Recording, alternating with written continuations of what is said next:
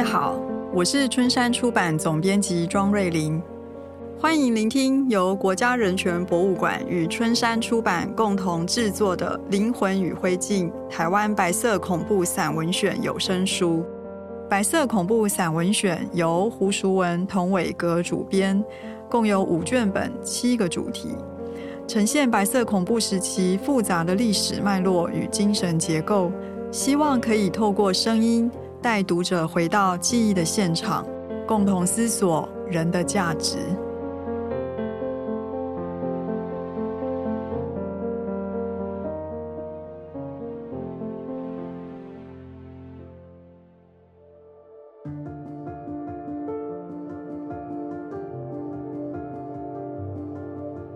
无怨，作者陈烈。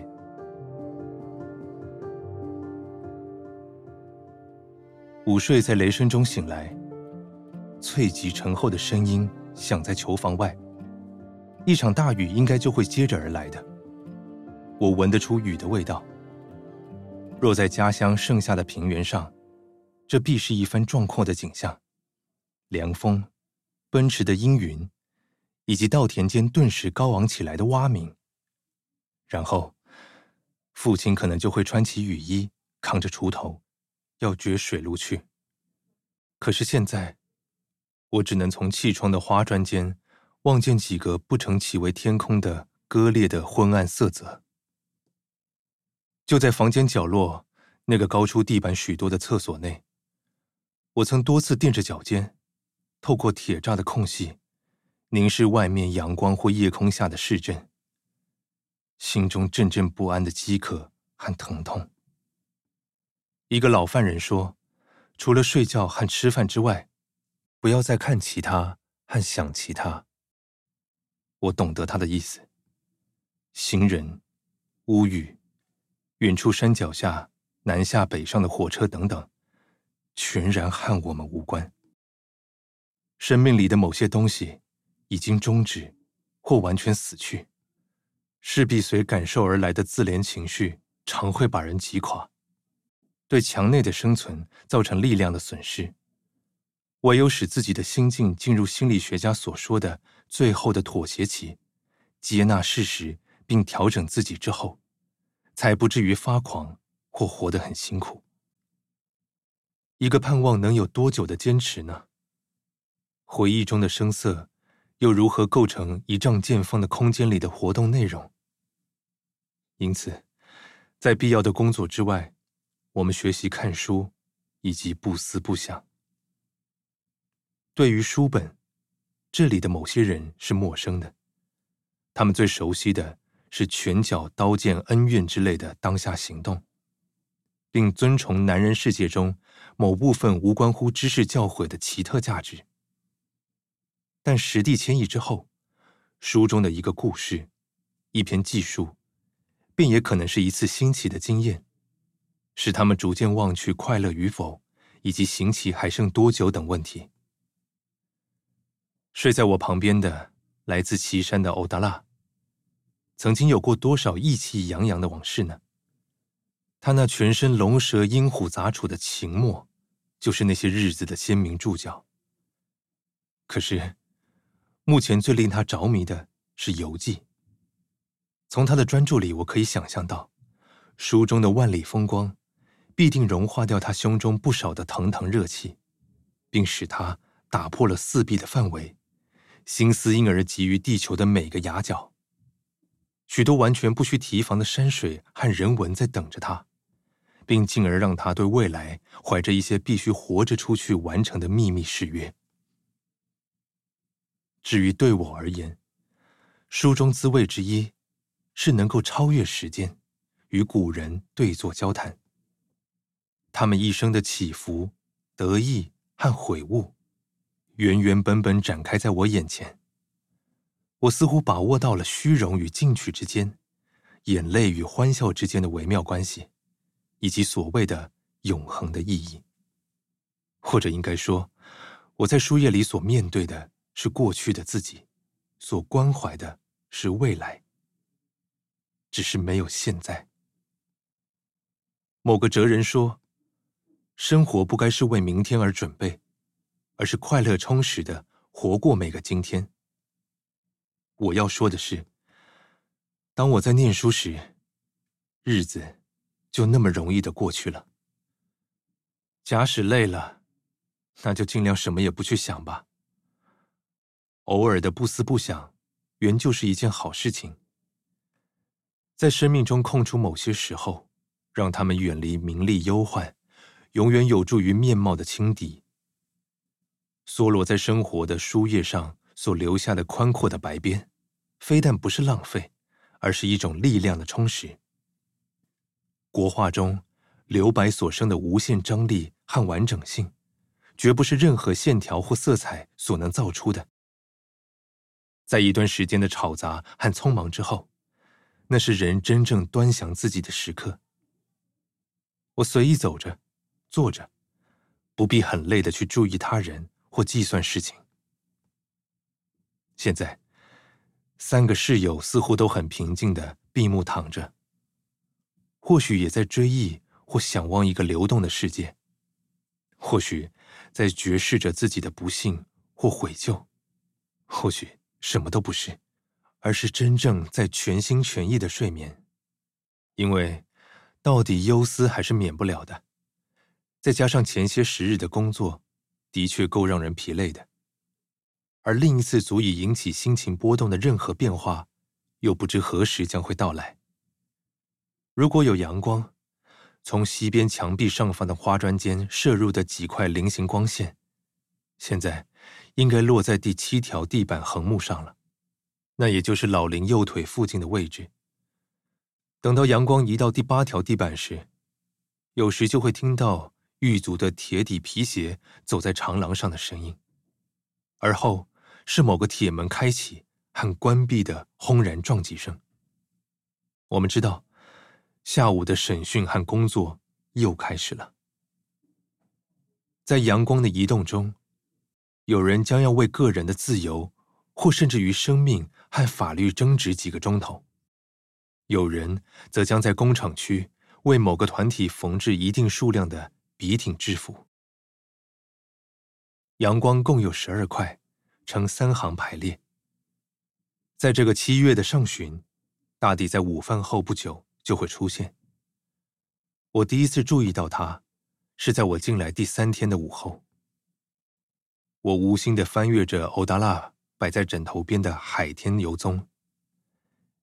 夜里，永远亮着的日光灯，早已随着白天的到来而关熄了。书上的文字还算清楚可见，许多事情令我烦虑。等我再低头时，却看到了泛黄的书页上，有着两小块柔和的亮光，手背和地板上更多。几乎整个下午，我就那样定定地看着。我从没有想到，阳光移动的脚步，竟会那般令人怦然心动。以前我们当然都见过阳光，但绝不会想到，它可以分割成多少块如此细碎的光芒。更怎会想到，自己会为几小块投射在房间内的光线而激动而守候呢？而且，往往就在这样的守候里，一天过去了。然而今天下午，阳光是不会来的了。从声音就可以听出，雨已经开始急促的落下。我辨认得出，它分别打在铁皮屋顶上、树叶上。和水泥地上的不同声响，但只要它能在夜里停止，不妨碍明早的放风散步，我们便无所谓风雨。但船长除外，船长对于晴朗以外的任何天候都感到焦躁。其实他没当过船长，他只是一只近海渔船上的一位射鱼手。他不识字。大家在看书时，他那副一百八十二公分高。和约八十五公斤重的躯体就伏在地板上，用原子笔在白报纸上画鱼，一边哼着无言的歌调，聚精会神的模样，恰似小孩作画的虔诚神情。他仔细的一笔一笔勾勒，反复的画着各种旗鱼和鲨鱼，并且天上起伏的波浪。不必做工的时候，一天也只往往完成一张。然后，如果看到别人在欣赏，他便会不好意思的微笑，并解释那条鱼的特征，然后把它叠放在屋角。认真的画着那些线条时，他绝不至于想到艺术或者它的技巧和功用吧？他只是想把最难以忘怀的过去生活中的因子描绘的尽可能真确而已。大海必然喜欢他那壮健的身体。他站在船头，把鱼标指向其余的姿势，会是一种怎样叫人兴奋的美呢？可是，他还得离开他所熟悉的海洋九年。阴霾的日子里，他总是绷着脸，闷急的来回走动，把地板踏出重重的响声。难道他仍在担忧如何使渔船迅速驶入某个避风港或收获的为少吗？心情愉快的时候，譬如说收到女儿的来信时，他会把手伸出厕所壁上的铁条外，开玩笑的对大家说：“来啊，蒙吉雷亚下回啊。”那就像五十八岁的老林有一次在走入清晨的散步场时说的：“啊，空气就胖啊，一样。”其中给人的突兀感觉。所引起的已不是可笑或可怜了，而是一种难以言喻的生之哀愁。在强说愁的年龄，人才会向往孤烟寒水或花月一类的景致。涂布着浪漫理想色彩的心，希望集酸甜苦辣于一身，且羡慕豪迈却落魄的英雄，盼望死的凄美或悲壮。真实的人生。毕竟不是如此。船长和老林等人将告诉你，到达某个年岁之后，随着受伤害的增多，人变得卑微而无奈了，并且挨向人群寻求安全和温暖。对于这些脸上刻着风霜的人所做的感叹，你说那是浪漫呢，还是志气？人生当中的确会有若干让人无言以对的时候。几个月前的一段时期，我也往往在每天二十分钟的散步时，蹲在水泥散步场边，抚摸着外围草地上尖棱的草叶，手心所感受的那种刺人的微痒，迅速传遍全身，几乎令人掉泪和晕眩。那些绿意，使我想起我生命中永远不再回来的一些热情和狂傲。那个秋天。那个出事的女孩陪我逃向更深的山区，兴奋的要找一个地图上标明的水源，并且相信，如果能够到达那里，就会走上通往一处美丽海滩的一条公路。我们穿行在布满荒针密罗的山峦间，在围凹的洞穴过夜。冷气把我们冻醒，柴火早已熄火了。我们对坐着说话。听鸟兽的叫声，等待黎明。后来，我们躺在山顶的一片缓缓下斜的草原上，望着全无阻挡的蓝天和白云。那个女孩把那次经验总结为伟大。放风仰望天空时，我总会看到在屋顶平台上踱步的喝着枪的警卫。我也总是这么想，他所守护的。是不是正是我们那天看到的那一片静默的天地？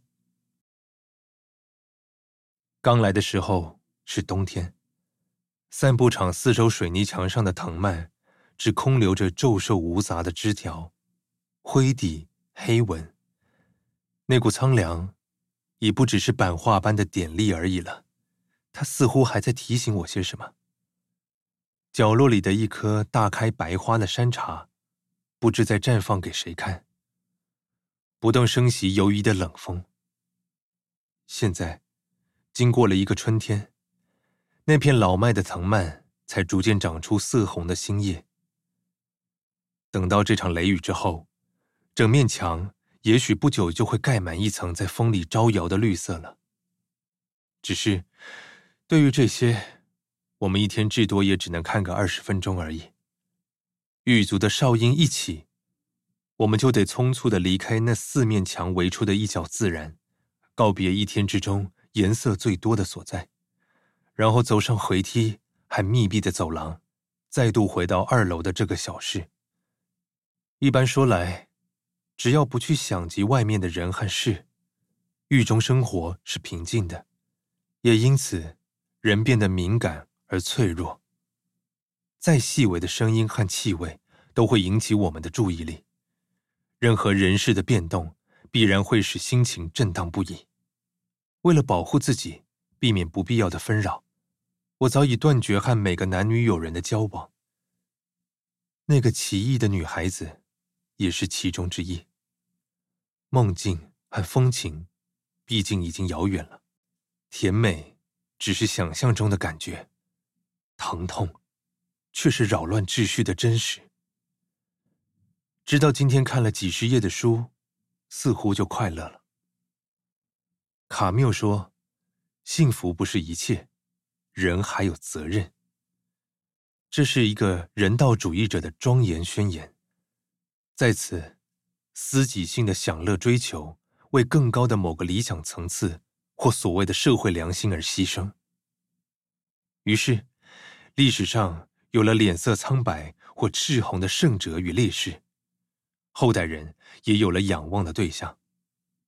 可是，对于包括我在内的这里的许多人而言，卡缪在他的札记里所引述的另一种幸福，更见亲切和令人可想。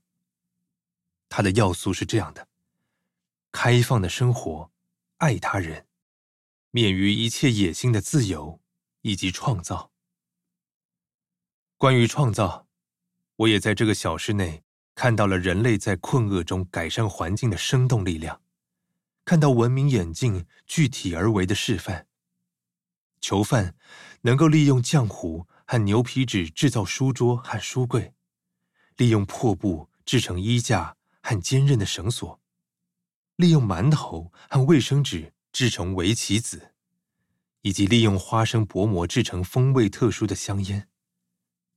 大家在诸如此类的创意中改变空间，寻得满足，并建立一个作息有序的小社会，按时起床运动、工作、睡觉，排班洗碗和擦地板。